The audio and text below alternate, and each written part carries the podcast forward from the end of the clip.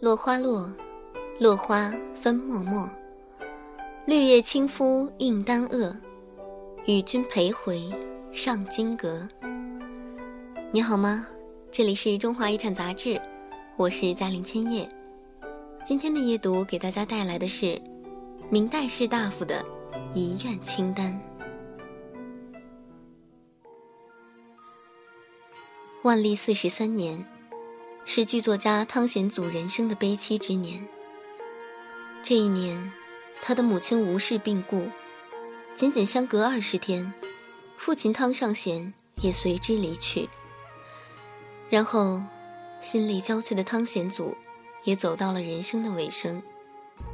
弥留之际，汤显祖写下绝世与七首，交代后事：其免哭，免僧度，免生，免冥钱，免殿章，免衙目，免酒路。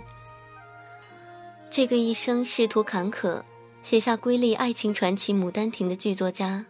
在最后的时刻，似乎洞彻了人生，走得潇洒，有如光风霁月。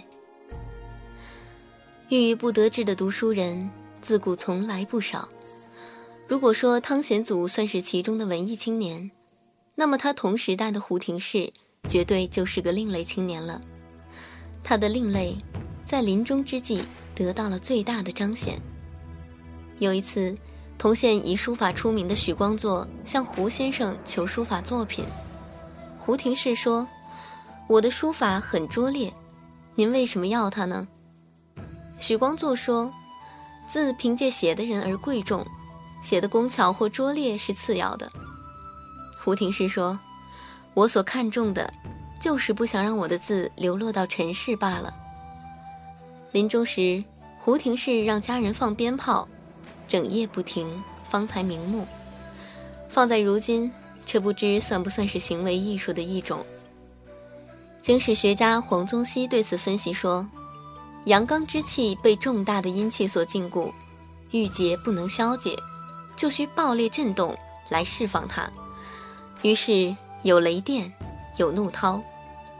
胡廷氏满腹锦绣文章，不被朝廷所用，难免胸中快垒郁结。”假若不能通过放炮得到发泄，那么死后必效于梁，处于人而为怪物。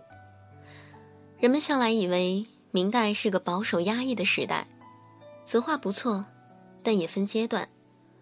明中期时，城市商业经济日趋繁荣，束缚人性天性的程朱理学地位渐趋松动，取而代之的是王阳明的心学。再加上此时盛行于世的狂禅之风，明代士大夫便宛如魏晋名流一般，个性张扬，愤世嫉俗，我行我素。于是，中国民间传统讳言死亡的风俗，就成为明代士大夫一个绝好的嘲弄对象。而在这一类士大夫群体中，明代文学家康海也堪称典范。李渔的《闲情偶记》里。记录了康海的轶事。康海在北邙山路构建了一座园亭。洛阳北邙山不仅是军事要地，也是绝佳的风水宝地。自汉朝起，许多王公将相都选择最后在此安息。唐诗有云：“北邙山头少闲土，尽是洛阳人旧墓。”故在北邙山路建亭子，眼前所见尽是一些丘垄。也就是坟墓，就有客人问：“日对此景，令人何以为乐？”不料康海却答：“日对此景，乃令人不敢不乐。”这一行为与绝妙的回答，被明末清初的著名文人李渔积节赞赏，称为“达哉斯言”，甚至将此言借为自己的座右铭。按照惯例。士大夫死后，死者子孙需请一些当朝显宦或文坛名家做祭文。这类祭文大多无法真实评价死者的一生。有个性的明朝士大夫们当然不能从俗，便生前自作祭文、吊文，虽未盖棺，却对自己做一论断，无疑更能反映自己的个性和心声。所以，自草墓志在明代也相当风行。面对死亡时，人们大多是以反思自己一生的生命历程为基础，故虽是面对死亡，但堪称生死态度。而从明代士大夫上述的言行，可见的是士大夫自我意识之高涨，堪称魏晋之后的又一高潮。《阳明年谱》中记载，一五二八年阴历十一月二十八日夜，自知不久于世的王阳明，让人帮他换了衣冠，然后坐了起来。临终前，他请人把弟子周基叫来，说：“我走了。”周基问：“老师有何遗言？”船里静得只听得见王阳明艰难的呼吸声。先生微笑道：“此心光明，亦复何言？”从王阳明的临终状态不难看出，他是坦然安详地接受死亡，对死抱着释然的心态。这正是他光明磊落的一生，知行合一的主张和写照。王阳明影响了明代文人勇于追求表达自我的意识，另一方面，对明代的皇帝也起到了相同的作用。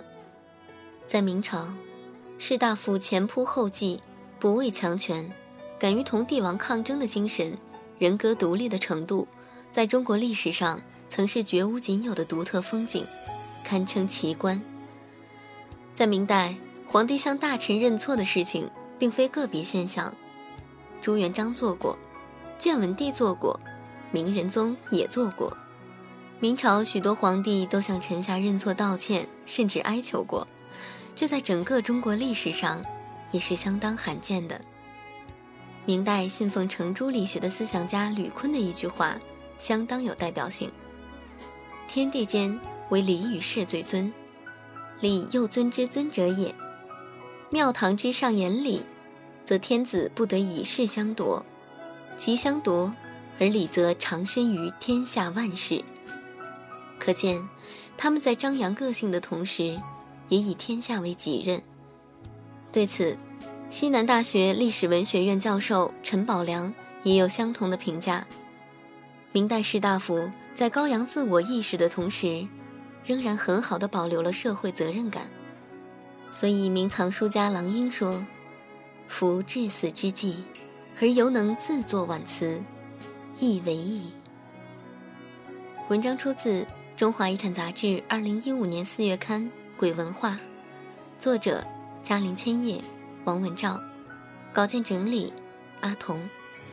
今天的阅读就到这里，希望你能喜欢。你还可以关注我们的新浪微博“中华遗产杂志”，了解更多内容。另外，如果你对杂志的内容感兴趣，还可以到天猫店铺“中国国家地理旗舰店”进行选购。嗯，现在已经是三月底了，天气非常暖和，白天的时候阳光也很好，很多花都开了。大家在没事的时候可以出去走走，晒晒太阳，对身体还是有好处的。嗯，最近中午吃完饭，编辑部的同事们也经常会去奥森溜溜弯什么的。不要总待在屋子里。嗯，明天又是周一了，预计仍然会堵车，那大家就早点休息，明天不要迟到。感谢你的聆听，晚安，好梦。